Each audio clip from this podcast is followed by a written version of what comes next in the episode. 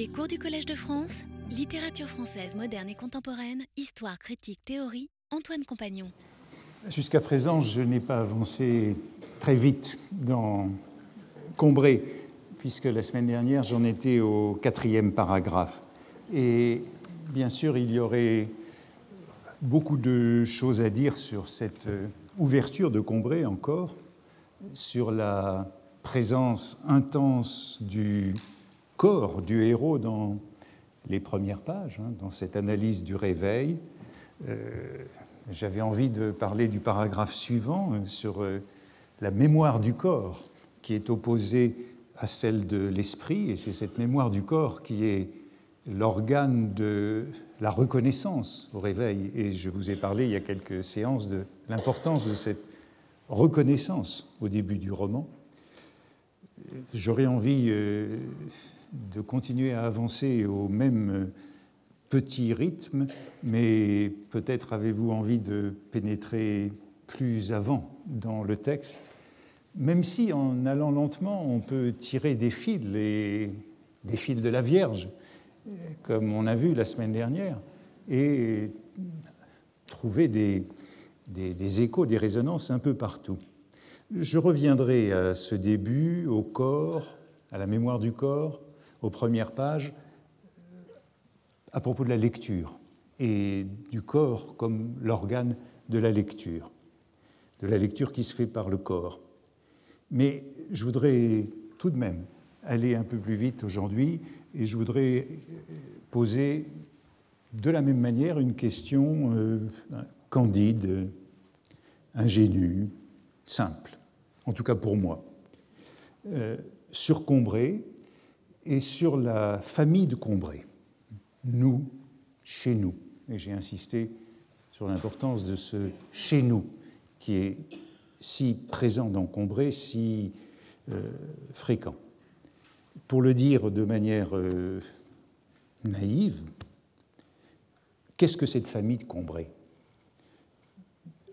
D'abord, est-ce la famille paternelle? Est-ce la famille maternelle? Comment le savoir? Comment se repérer? Cette question est-elle pertinente? Euh, Vous direz peut-être que c'est une question idiote, hein, que la réponse euh, ou bien va de soi, ou bien est sans intérêt. Euh, en tout cas, il me semble qu'elle n'est pas souvent posée, mais peut-être que si elle n'est pas posée, c'est qu'elle ne se pose pas. Pourtant, je pense qu'un lecteur ingénu qui ouvre le livre, qui le découvre, est confronté à cette question de reconnaissance sur laquelle j'ai déjà insisté. Comment se fait-il une idée?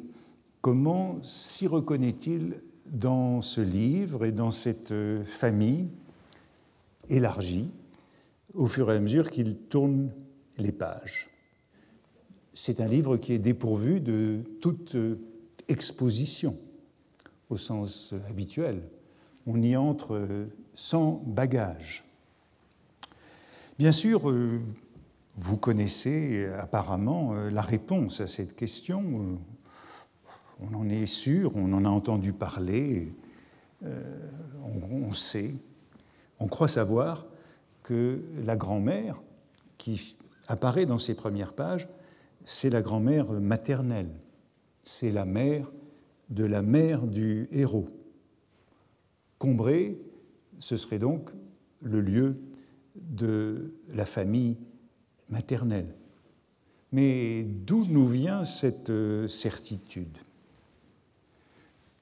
J'ai déjà évoqué la scène qui a lieu à la fin de Sodome et Gomorre, la scène d'hallucination, lorsque le héros voit sa mère et qu'il pense que c'est sa grand-mère ressuscitée. C'est une scène très forte. Euh, avec l'âge, la mère se métamorphose en grand-mère, elle prend ses traits, ses habitudes, elle lit Madame de Sévigné comme le faisait sa mère. Mais tout ça, nous le savons, euh, des centaines, euh, presque des milliers de pages plus loin. En entrant dans le livre, en ouvrant Combré, cependant, et sans aucune information extérieure, comment se situer, comment s'orienter. Est-ce essentiel Est-ce important Est-ce négligeable? Je ne crois pas que ce soit une affaire négligeable. Après tout, il n'y a pas de roman sans famille, y compris sans famille, d'Hector Malot. Le roman est lié à une histoire de famille, presque toujours. D'autre part, il me semble que cette question est inséparable de celle de la constitution d'un couple qui est important dans le roman, qui d'une certaine façon le structure, qui est le couple composé par le père et la grand-mère. Il y a une tension entre ces deux personnages, une certaine polarité qui est formée par le père et la grand-mère. Elle est posée au tout départ du roman et d'une certaine façon, elle est aussi structurante que les deux côtés. Et cela dès les premières pages du livre. Et puis enfin, je crois que ça permet de réfléchir à la nature du réalisme et du réalisme de ce roman, puisqu'aussi bien c'est le rapport du, du roman et du réalisme qui est impliqué par cette question de la famille. La première mention d'une famille, c'est celle-ci. Dans les toutes premières pages, on en est encore au réveil nocturne du héros. Tiens, j'ai fini par m'endormir, quoique moment ne soit pas venu me dire bonsoir. C'est un rêve et un réveil. J'étais à la campagne, chez mon grand-père, mort depuis bien des années. Ma chambre, dans ma chambre de Combray, un peu plus loin, au même passage, chez mes grands-parents. Nous enregistrons donc ces données. Euh, euh, on est chez le grand-père, chez les grands-parents. Un peu plus tard, il est vrai, on apprendra qu'à Combray, en fait, on n'est pas chez le grand-père. En fait, si je puis dire, à propos du roman, euh, on n'est pas chez les grands-parents, que c'est un peu plus compliqué, et quelques pages plus loin, c'est pendant la scène du baiser, lorsque le héros euh, voudrait que sa mère euh, monte le voir et qu'il voudrait envoyer Françoise. Mon effroi était que Françoise, la cuisinière de ma tante, qui était chargée de s'occuper de moi quand j'étais à Combray, refusa de porter mon mot. On est donc déjà plus tout à fait chez le grand-père, chez les grands-parents, euh, puisque la cuisinière, c'est celle de la tante. Et enfin, troisième étape, c'est le début de Combray II, après l'épisode de la Madeleine, quand Combray ressurgit. Euh, la cousine de mon grand-père, ma grand-tante, chez qui nous habitions, était la mère de cette tante Léonie qui, depuis la mort de son mari, mon oncle Octave, etc., n'avait plus voulu quitter euh, d'abord Combray, puis sa chambre, puis son lit, etc. Donc euh, les choses sont un petit peu euh, bousculées. On est maintenant chez la cousine de mon grand-père et non plus chez le grand-père, et on peut s'interroger sur le degré de confiance qu'on peut avoir dans ce récit où il n'y a pas, encore une fois, d'entrée préalable, d'entrée synthétique, où l'entrée se fait progressivement. Euh, cinq pages après la première mention, hein, c'est encore avant le dîner, donc c'est entre les deux premières de cette page, euh, voilà que la famille, un peu élargie, est introduite. Euh, c'est le cercle familial. Après le dîner, hélas, j'étais bientôt obligé de quitter maman. C'est avant l'arrivée de Swann, donc, qui restait à causer avec les autres au jardin s'il faisait beau, dans le petit salon où tout le monde se retirait s'il faisait mauvais. Tout le monde, sauf ma grand-mère, qui trouvait que c'est une pitié de rester enfermé à la campagne, et qui avait d'incessantes discussions avec mon père les jours de trop grande pluie, parce qu'il m'envoyait lire dans ma chambre au lieu de rester dehors. Ce n'est pas comme cela que vous le rendrez robuste et énergique, disait-elle tristement, surtout ce petit qui a tant besoin de prendre des forces et de la volonté. Mon père haussait les épaules et il examinait le baromètre, car il aimait la météorologie. Pendant que ma mère, évitant de faire du bruit pour ne pas le troubler, le regardait avec un respect attendri, mais pas trop fixement, pour ne pas chercher à percer le mystère de ses supériorités. Passage bien sûr très ironique euh, sur ce père, où on peut noter ce, surtout, surtout ce petit. Oh, c'est une cicatrice d'une autre époque où le héros avait un frère. Et c'est toujours là. C'est la première présentation de cette famille immédiate, de ce héros qui se réveille, son père, sa mère, sa grand-mère. Viendront ensuite, donc, la grand-tante, euh, les sœurs de la grand-mère, la tante Léonie, enfin l'oncle Adolphe. Il y a eu une toute petite mention encore euh, que je laisse de côté euh, lorsque le héros évoque la nécessité d'aller se coucher, à Combray, tous les jours, dès la fin de l'après-midi, longtemps avant le moment où il faudrait me mettre au lit et rester sans dormir, loin de ma mère et de ma grand-mère. Hein, l'attachement maladif à ces deux personnages. Enfin, ces promenades dans le jardin de la grand-mère, euh, elles sont anciennes. On les trouve dès les plus vieux brouillons de Combray, et les voici pour mettre en place ce couple du personnage de la mère et de la grand-mère. C'est dans le cahier 8, donc c'est en 1909, lorsque euh, Proust rédige une première version de Combray, et on voit que ce père, qui avait d'incessantes discussions avec mon père, la grand-mère, les jours de pluie, où il nous envoyait lire dans nos chambres. Ce n'est pas comme cela, voilà l'addition, que vous les rendrez robustes, ils sont donc plusieurs, les rendrez robustes et énergiques, disait-elle, sur, tristement, surtout ce petit-là, c'était moi. Donc avait bien ce surtout expliqué par la présence euh, d'un frère. Euh, puis c'est intéressant dans le cahier suivant, ce cahier que Proust a dicté, où il a recopié ses passages, mais en les dictant, on voit un changement. Le père, il a, on, voit, on voit la trace de la dictée ici. Il dicte, il modifie un peu, qu'il y avait d'incessantes discussions les jours de pluie euh, avec mon père, et le où il est transformé en parce qu'il. J'y vois peut-être un indice que la présence de ce père est déjà un petit peu fragile. Vous pouvez aussi remarquer que tout le passage dans ces versions sur le baromètre, ce père qui maintenant, pour, en définitive, dans le roman, dans le texte définitif, est caractérisé dès le début par cette manie barométrique, eh bien, euh, est un peu ridiculisé, c'était euh, absent ici et ce baromètre n'apparaît que sur les placards grassés. Vous le voyez là. Hein, c'est ces placards grassés aujourd'hui à Genève où le père est caractérisé par cette manie barométrique.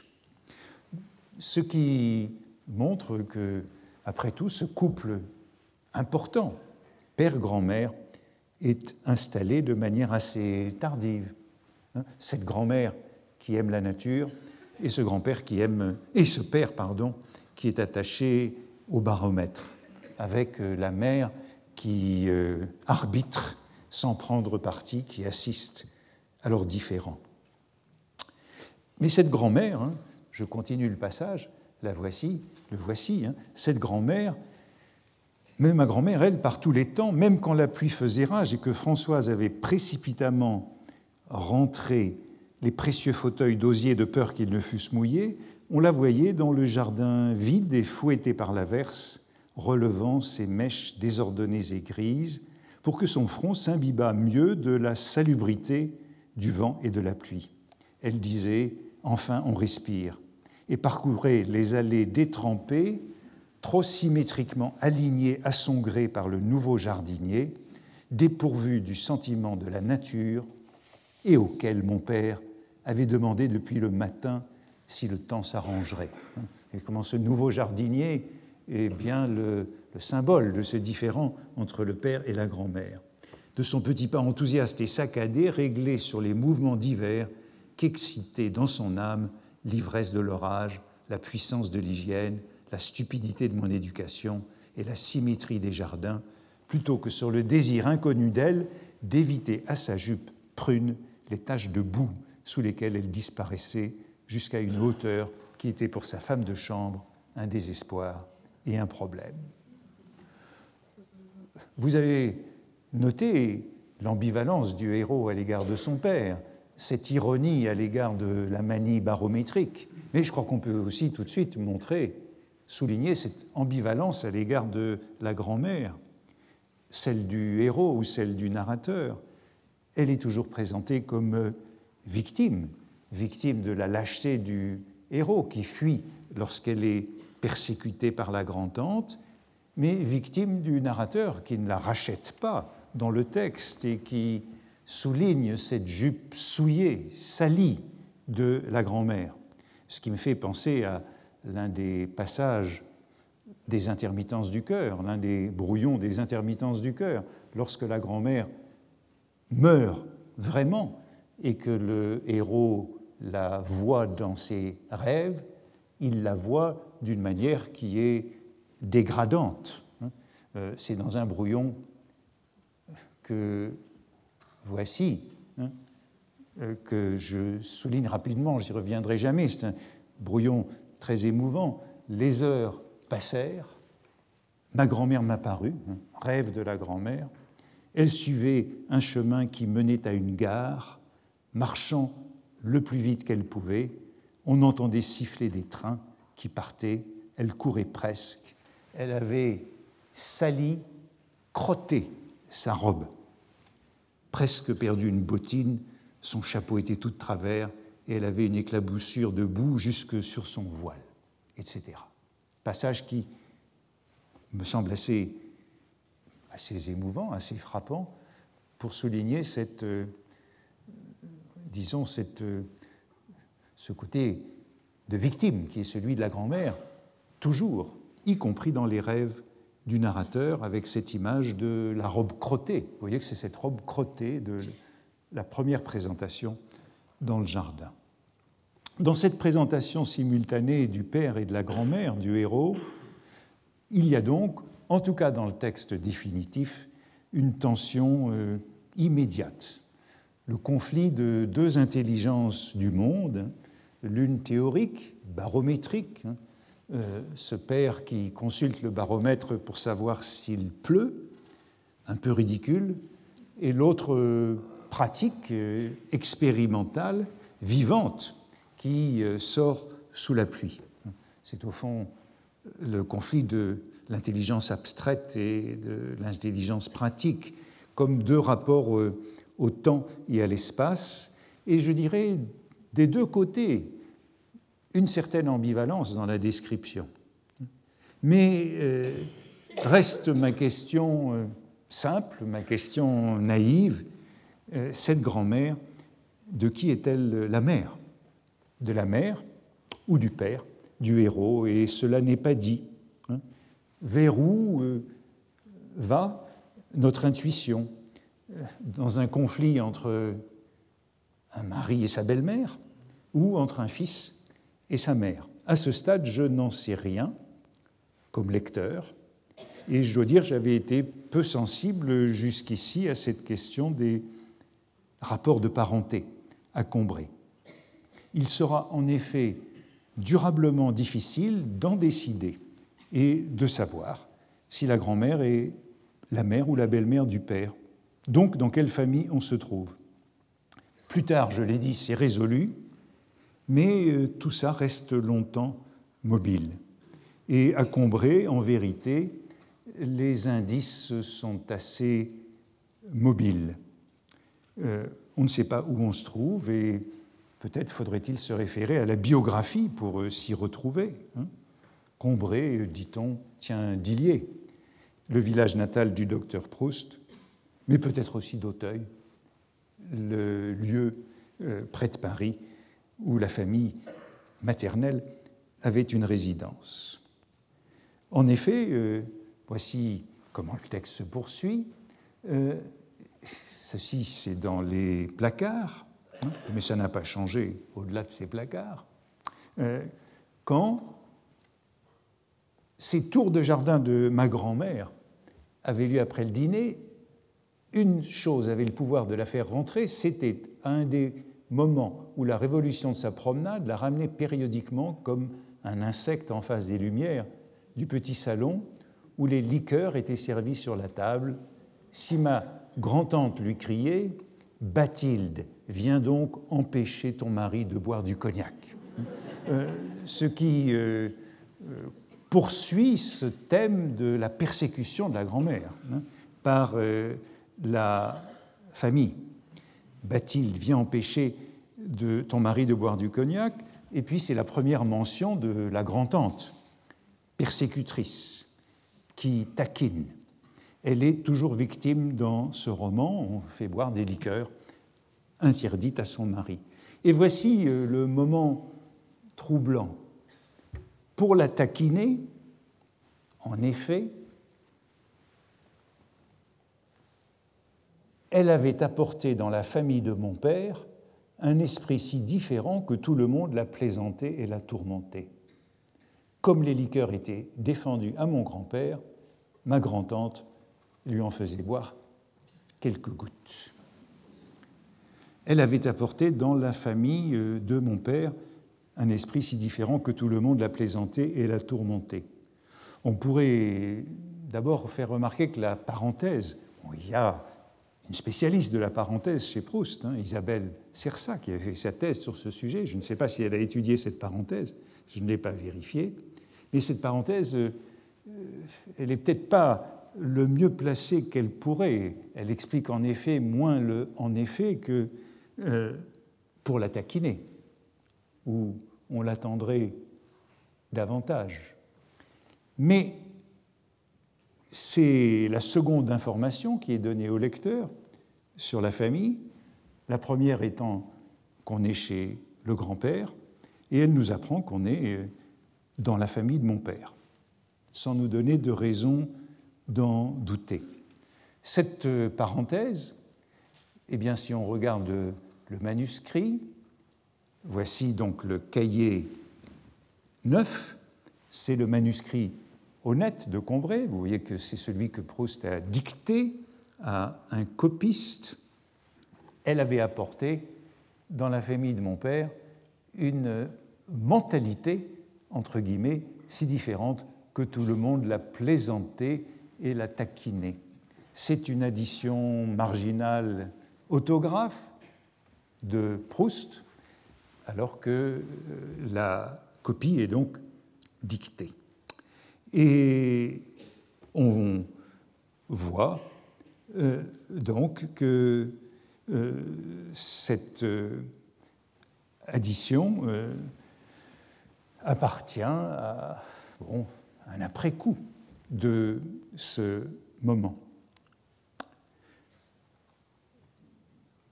On pourrait aussi développer longtemps, réfléchir longtemps à cette mentalité euh, plus tard, dans la recherche du temps perdu, dans le côté de Guermantes, il y aura beaucoup de discussions sur ce terme de mentalité qui est à la mode. Mais vous pouvez aussi observer que dans cette page, euh, c'est le grand-oncle qui taquine. Si mon grand-oncle lui criait, et non pas la grand-tante. Le grand-oncle qui était déjà celui qui tirait les cheveux du héros dans les rêves. Et rappelons qu'on était alors chez ce grand-oncle, hein. c'était chez lui, euh, voici un gros plan sur cette addition, on était à l'époque dans ce même cahier chez le grand-oncle.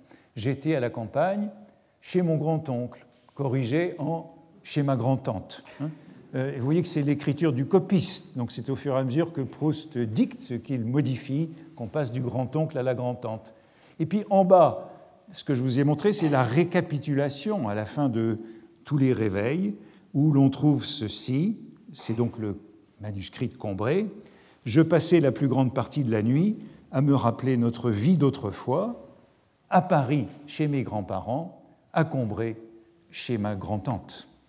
Et on voit un petit peu euh, la confusion qui a lieu ici, confusion du Paris des grands-parents et du Combray euh, du grand-oncle ou de la grand-tante. Et tout ça est extrêmement mobile.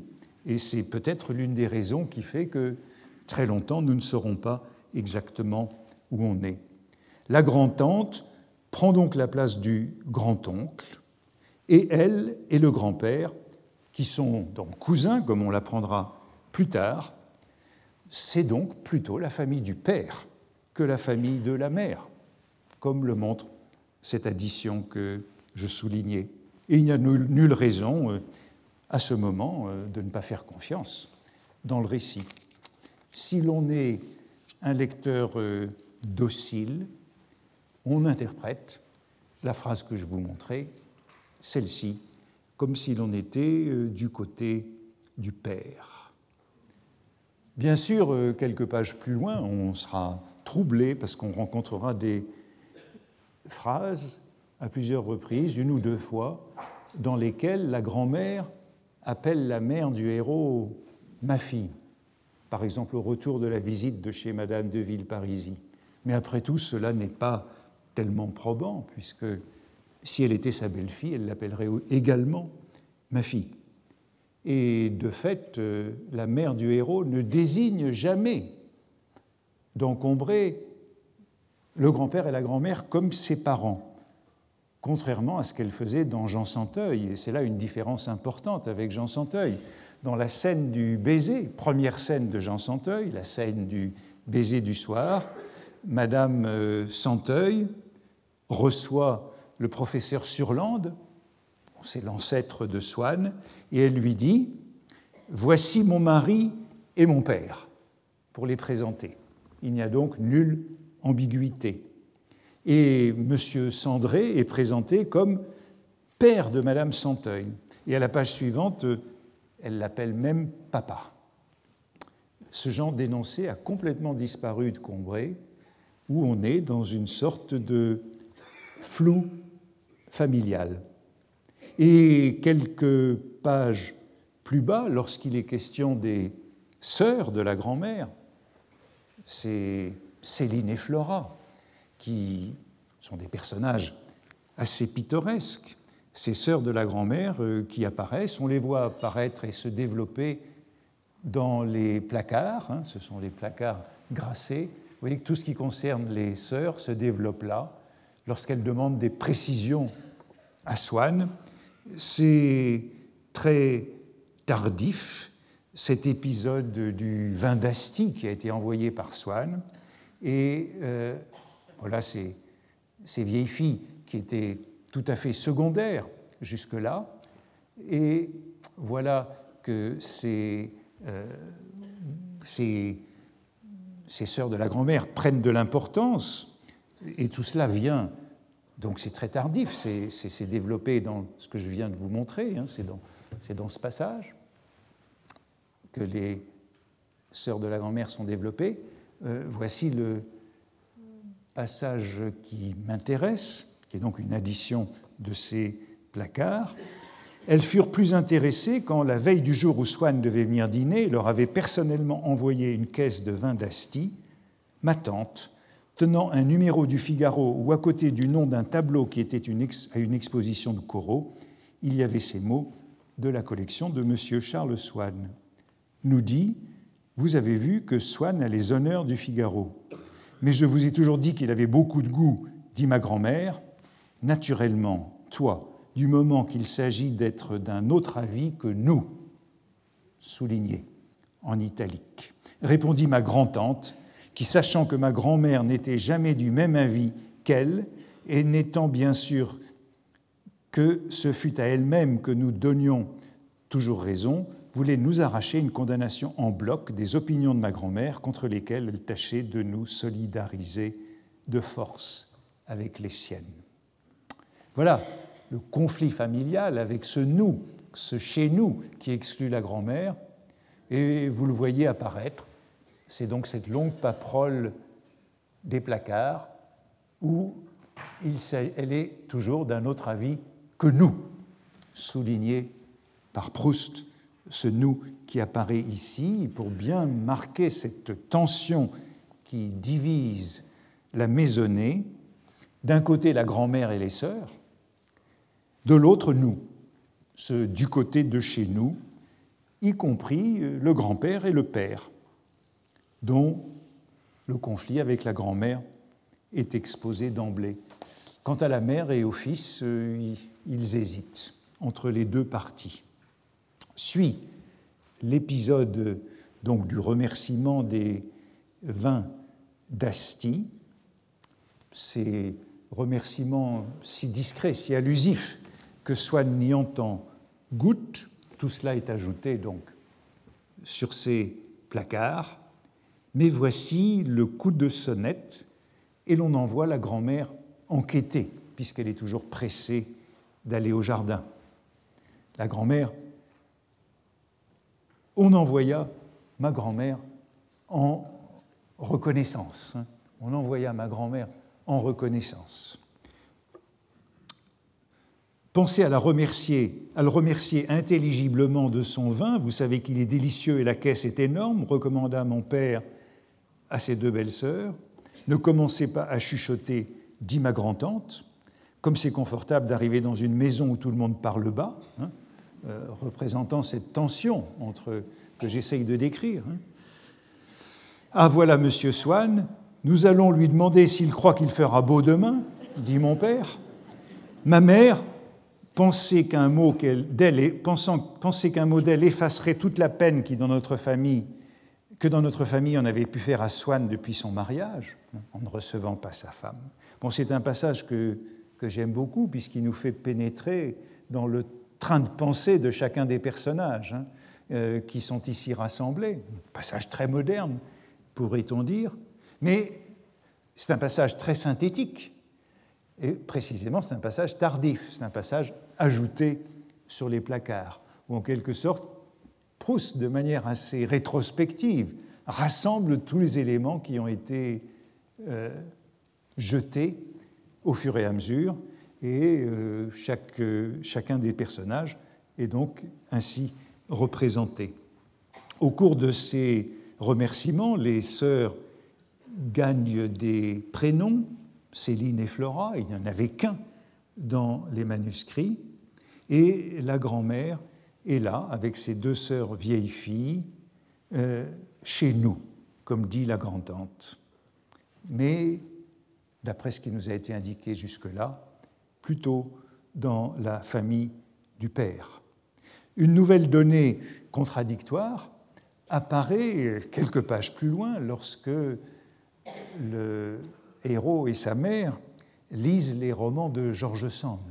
C'est la fin de la scène du baiser du soir, et euh, la mère a rejoint son fils.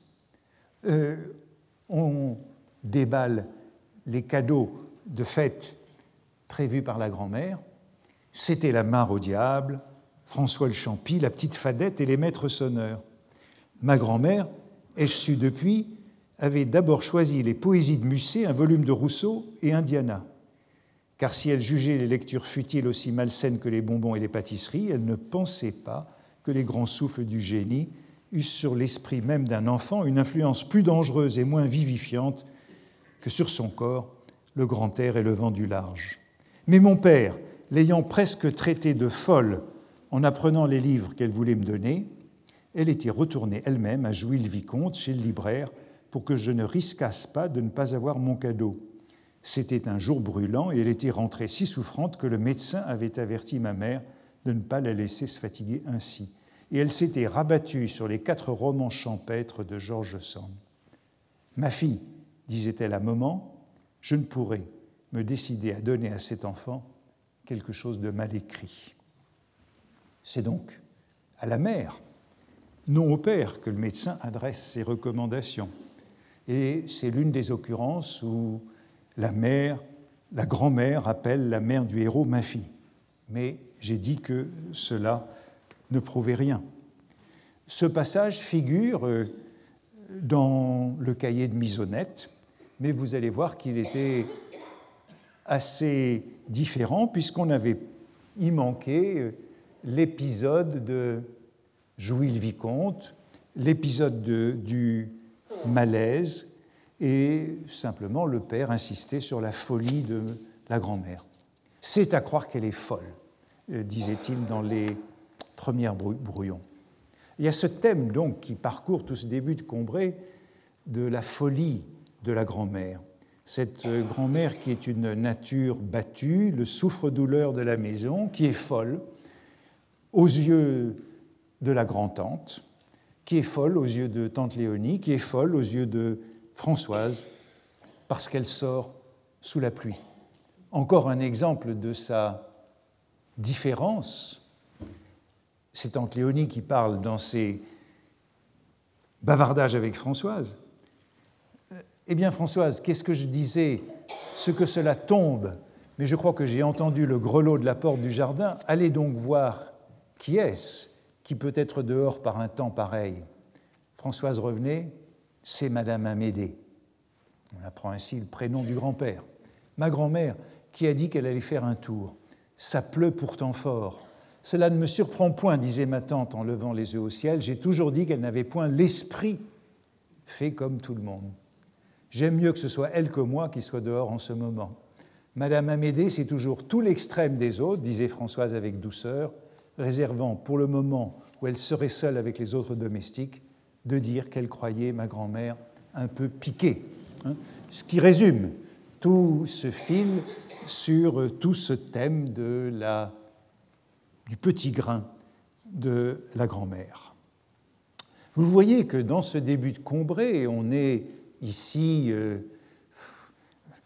dans les 50 premières pages de Combray, on reste dans l'incertitude sur cette famille élargie. Et ce n'est pas terminé. Abordons maintenant l'épisode de, l'oncle Adolphe, que nous allons découvrir un peu plus loin. C'est encore plus confus. Mon oncle Adolphe, lit-on, un frère de mon grand-père, et lorsqu'on parle de lui en famille, souvent, un nom d'actrice qui venait dans la conversation, j'entendais mon père dire à ma mère en souriant Une amie de ton oncle. Ça a l'air euh, de fixer les choses. Ton oncle et non mon oncle. Bien sûr, euh, on pourrait dire euh, ton oncle si c'était mon oncle, mais enfin, en tout cas, l'épisode de la Dame en rose va jeter beaucoup de confusion dans ses rapports familiaux. Vous le savez, le héros se rend chez son oncle à l'improviste, sans être attendu, tout seul. Et la Dame en rose dit, c'est le brouillon, Oh, si, laisse-le entrer, rien qu'une minute. Hein, ce sera peu différent dans le texte définitif, rien qu'une minute, cela m'amuserait tant, cela m'amuserait tant, sur la photo qui est sur ton bureau, il ressemble tant à sa maman, votre nièce, dont la photographie est à côté. De la sienne est à côté, n'est-ce pas? Est à côté, n'est-ce pas?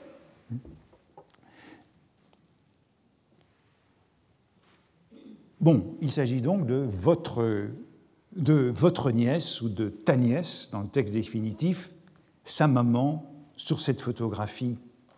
Et elle voudrait voir un instant ce petit. Et pourtant, la conversation qui s'ensuit est elle aussi très déroutante, me semble-t-il, et je dois bien avouer que le sens m'en échappe encore. Voici cette conversation. Euh, entre le jeune héros qui entre et qui passe devant la dame en rose et le grand-oncle. Elle me regardait en souriant.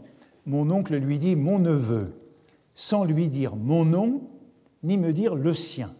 Sans doute parce que depuis les difficultés qu'il avait eues avec mon grand-père, il tâchait autant que possible d'éviter tout trait d'union entre sa famille et ce genre de relation. Comme il ressemble à sa mère, dit-elle, Mais vous n'avez jamais vu ma nièce qu'en photographie, dit vivement mon oncle d'un ton bourru. Je vous demande pardon, mon cher ami, je l'ai croisé dans l'escalier l'année dernière quand vous avez été si malade. Il est vrai que je ne l'ai vu que le temps d'un éclair et que votre escalier est bien noir. Mais cela m'a suffi pour l'admirer. Ce petit jeune homme a ses beaux yeux, et aussi ça, dit-elle en traçant avec son doigt une ligne sur le bas de son front. Est-ce que Madame, votre nièce, porte le même nom que vous, ami demanda-t-elle à mon oncle. Il ressemble surtout à son père, grogna mon oncle qui ne se souciait pas plus de faire des présentations à distance en disant le nom de maman que d'en faire de près. C'est tout à fait son père et aussi ma pauvre mère. Je ne connais pas son père, dit la dame en rose avec une légère inclination de la tête. Quel sens euh, trouver à toutes ces considérations? L'oncle Adolphe semble être d'abord l'oncle de la mère, puis l'oncle du père. C'est tout à fait son père et aussi ma pauvre mère. Quant à cette histoire de nom, euh, cette histoire de nom, si elle peut avoir le même nom euh, que cet oncle, c'est du côté du père. Là aussi, on a affaire à une addition qui se trouve dans la marge du manuscrit. Hein. C'est sur une page de gauche, euh, dans le cahier où euh, Proust met au point cette rencontre chez l'oncle Adolphe. Chez l'oncle Adolphe, est-ce que est-ce que c'est dans le texte Est-ce que Madame, votre nièce, porte le même nom que vous, ami demanda-t-elle à mon oncle, etc. Passage qui reste à mes yeux très étrange et qui fait qu'arrivé là, euh, eh bien, on ne sait plus très bien où on est dans cette histoire de famille. Euh, dans le même cahier où on trouve ceci, euh, L'oncle s'appelle d'ailleurs Paul et non Adolphe. Il s'agit d'insérer cet épisode de la Dame en rose dans Combray, alors qu'il avait d'abord été rédigé pour Paris. Et la, confusion, je dirais, va continuer à régner un certain temps. Beaucoup des passages auxquels nous avons affaire dans Combray sont ambigus de ce point de vue. Un peu plus loin, à plusieurs reprises, euh, euh, la mère dit à son fils, et c'est le même texte dans le texte définitif, monte donc voir si ta tante n'a pas besoin de toi. Et euh, la, la, mère du héros, lorsqu'il s'agit d'évoquer la tante Léonie, dit toujours ta tante. Monte voir si ta tante n'a pas besoin de toi. Ou cette page cruciale qui est le début de la troisième partie de Combray, où euh, ils reviennent tardivement puisqu'ils sont allés du côté de Guermantes. Euh, euh, voilà Françoise qui nous guette. Ta tante est inquiète. Il s'agit donc toujours de ta tante. Encore une fois, rien de décisif, mais rien qui nous permette de trancher. on pourrait multiplier les détails de cette sorte qui montrent une certaine confusion des rapports familiaux. Par exemple, la scène du déjeuner du samedi, lorsqu'on arrive après la journée du dimanche au déjeuner du samedi. Vous vous en souvenez, le déjeuner du samedi a lieu plus tôt, parce que Françoise se rend l'après-midi au marché de Roussainville-le-Pin. Et on décrit la surprise d'un barbare. Nous appelions ainsi tous les gens qui ne savaient pas ce qu'avait de particulier le samedi, qui étant venu à 11 heures pour parler à mon père, nous avait trouvés à table, était une des choses qui, dans sa vie, avait le plus égayé Françoise. Mais si elle trouvait amusant que le visiteur interloqué ne sût pas que nous déjeunions plus tôt le samedi, elle trouvait plus comique encore tout en sympathisant du fond du cœur avec ce chauvinisme étroit, que mon père, lui, n'eût pas eu l'idée que ce barbare pouvait l'ignorer, et eût répondu sans autre explication à son étonnement de nous voir déjà dans la salle à manger, mais voyons, c'est samedi. Alors, est-ce que cette scène est plus savoureuse si le père est chez lui ou n'est pas chez lui à Combray? C'est à peu près indécidable, d'autant plus qu'on sait que, on sait, si on a lu les esquisses, que l'origine de cette scène était parisienne et que si on déjeunait tôt le samedi, c'est parce que c'est samedi, euh, le samedi, en effet, comme mon père faisait un cours, le déjeuner était un peu plus tôt. Si on déjeunait plus tôt dans les cahiers de Combray le samedi, c'était par le cours du père à la faculté. Donc c'était chez lui et pas chez les autres. Rien encore de décisif, mais un peu plus de trouble.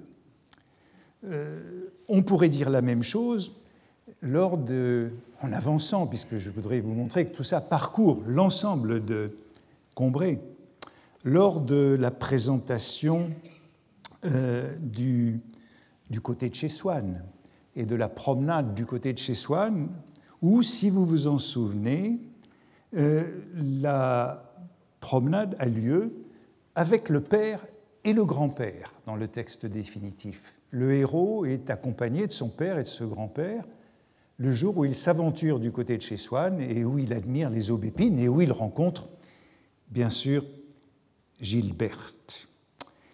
Le père et le grand-père sont donc euh, curieusement complices durant cette promenade, au cours de laquelle la mère est absente. Encore une fois, si on regarde l'histoire de ces passages, on s'aperçoit que le père était absent et que dans les brouillons, il s'agissait de l'oncle, de l'oncle maternel, de l'oncle et du grand-père.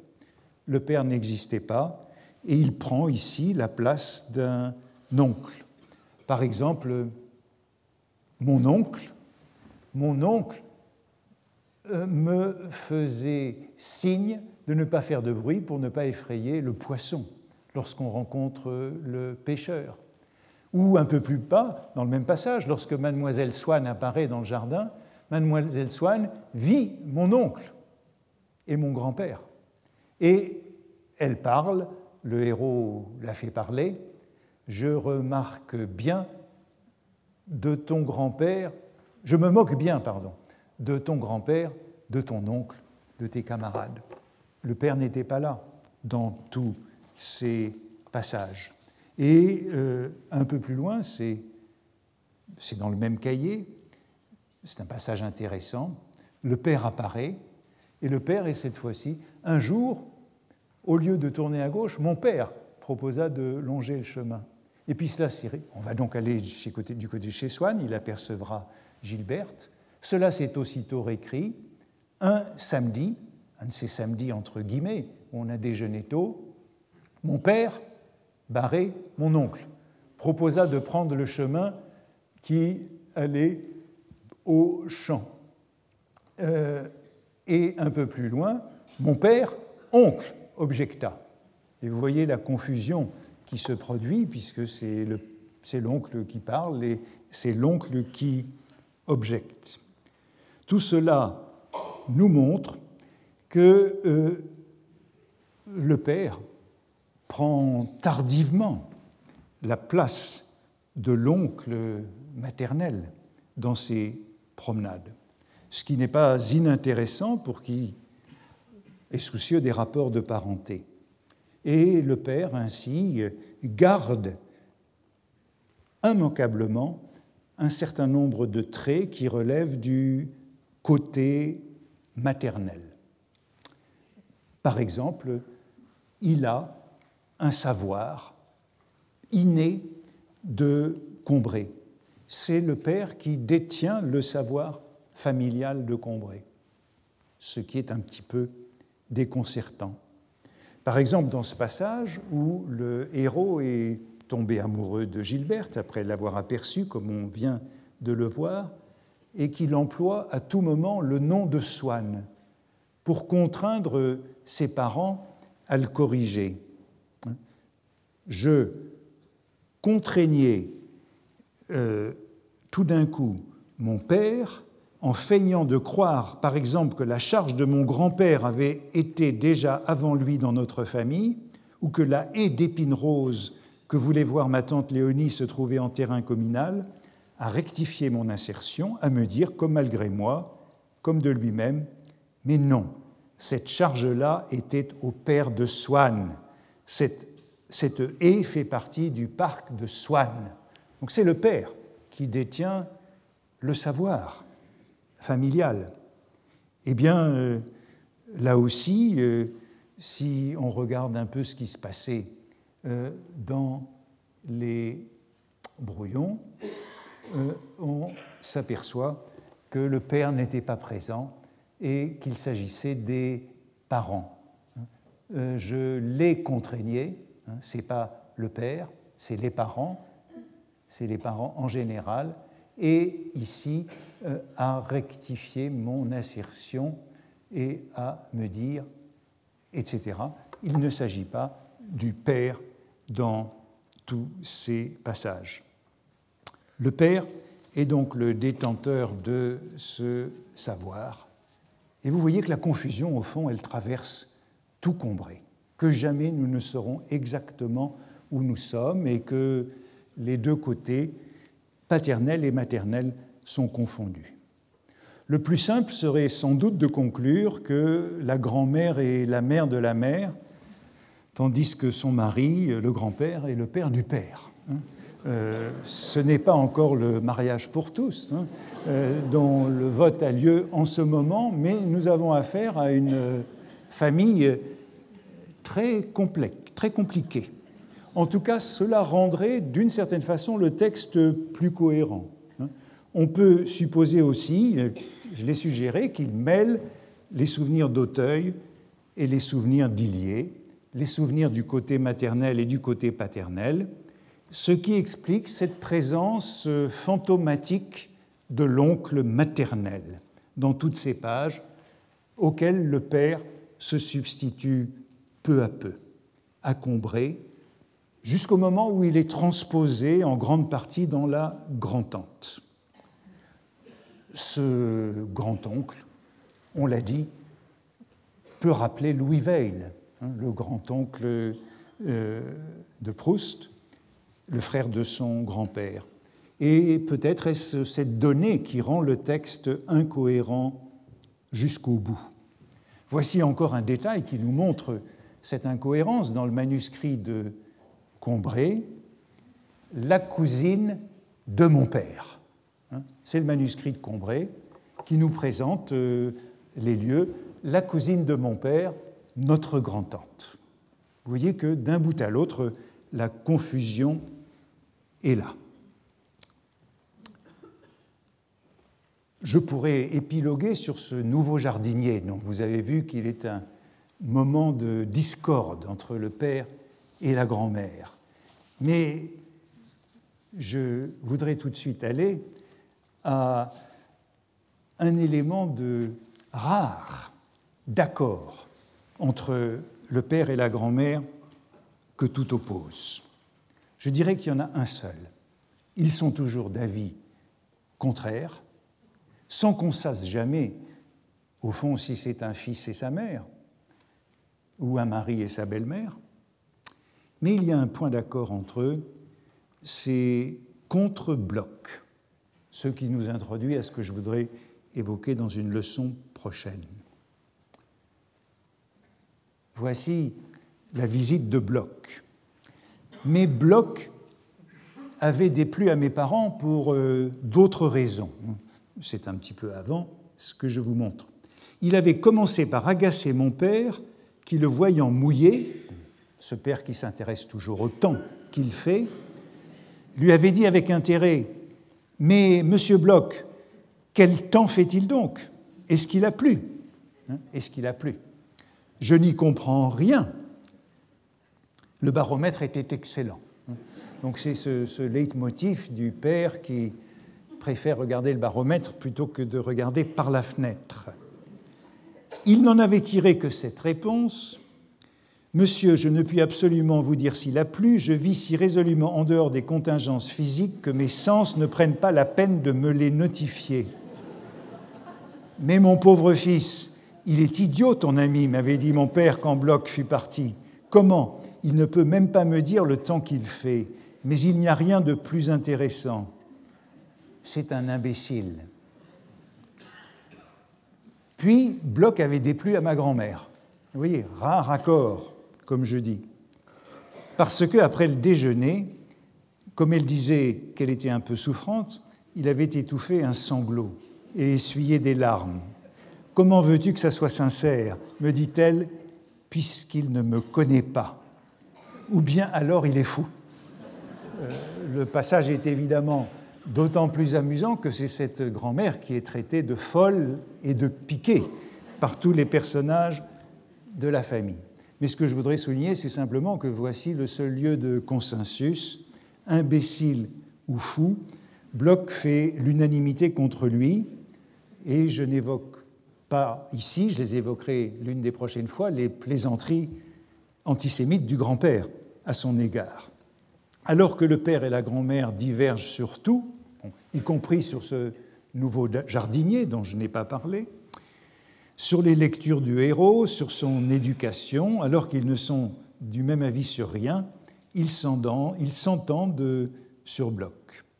Et là aussi, on pourrait dire que cette unanimité est ancienne, mais euh, qu'elle est de plus en plus renforcée par le texte. Euh, voici un brouillon où euh, on a, c'est le cahier où tout cela est mis en place, le cahier 28. Euh, euh, il était arrivé après le déjeuner, il avait essuyé des larmes, c'est un hypocrite ou un fou, avait dit mon père, donc c'était le père qui employait cette expression de fou, et vous voyez qu'elle est passée du père à la grand-mère. Hein. donc parfaite unanimité. C'est surtout un garçon fort mal élevé avait dit le soir mon grand-père, qui n'en est pas encore à ses plaisanteries antisémites. Et enfin, la grand-tante avait conclu, c'est en bas, il est à claquer, dit ma grand-tante. Vous voyez, rare objet d'unanimité de toute euh, la famille de ce personnage, et je dirais avant que la question du judaïsme soit abordée comme elle sera dans le texte. Conclusion de tout cela, euh, eh bien, vous le voyez, le Père s'introduit peu à peu dans ce texte et s'introduit sans que jamais euh, nous sachions bien quels sont ces rapports de parenté à combrer. La solution définitive de ma question, on ne la trouve en vérité que dans un amour de Swann, où nous lisons ceci, qui, je crois, règle les choses, comme mon grand-père qui, l'année précédente, l'avait invité, Swann, au mariage de ma mère. Le grand-père a invité Swann au mariage de ma mère. Dès lors, nous sommes fixés. Je crois qu'on peut conclure en disant quelques mots du réalisme, comme je l'ai dit, du réalisme particulier de, du côté de chez Swann et de la recherche du temps perdu. Comme euh, j'essaie de le rappeler, les rapports exacts de parenté ne sont pas très pertinents. Et la confusion règne jusqu'au dernier moment. Comme nous le voyons aussi, il y a une sorte de rémanence ou de remontée des versions anciennes. Il y a encore la trace de ces deux fils. Il y a encore la trace de cette maison qui a été celle de l'oncle avant d'être celle de la tante. Il y a la trace de tous ces textes antérieurs qui fait que le texte définitif est d'une certaine façon flou ou hybride. Reste que, au bout du compte, cette polarité que je décrivais, cette polarité du père et de la grand-mère, s'est peu à peu structurée alors que ce père est un personnage, au fond, assez tardif dans la constitution de Combray. Merci. Retrouvez tous les contenus du Collège de France sur www.colège-2-france.fr.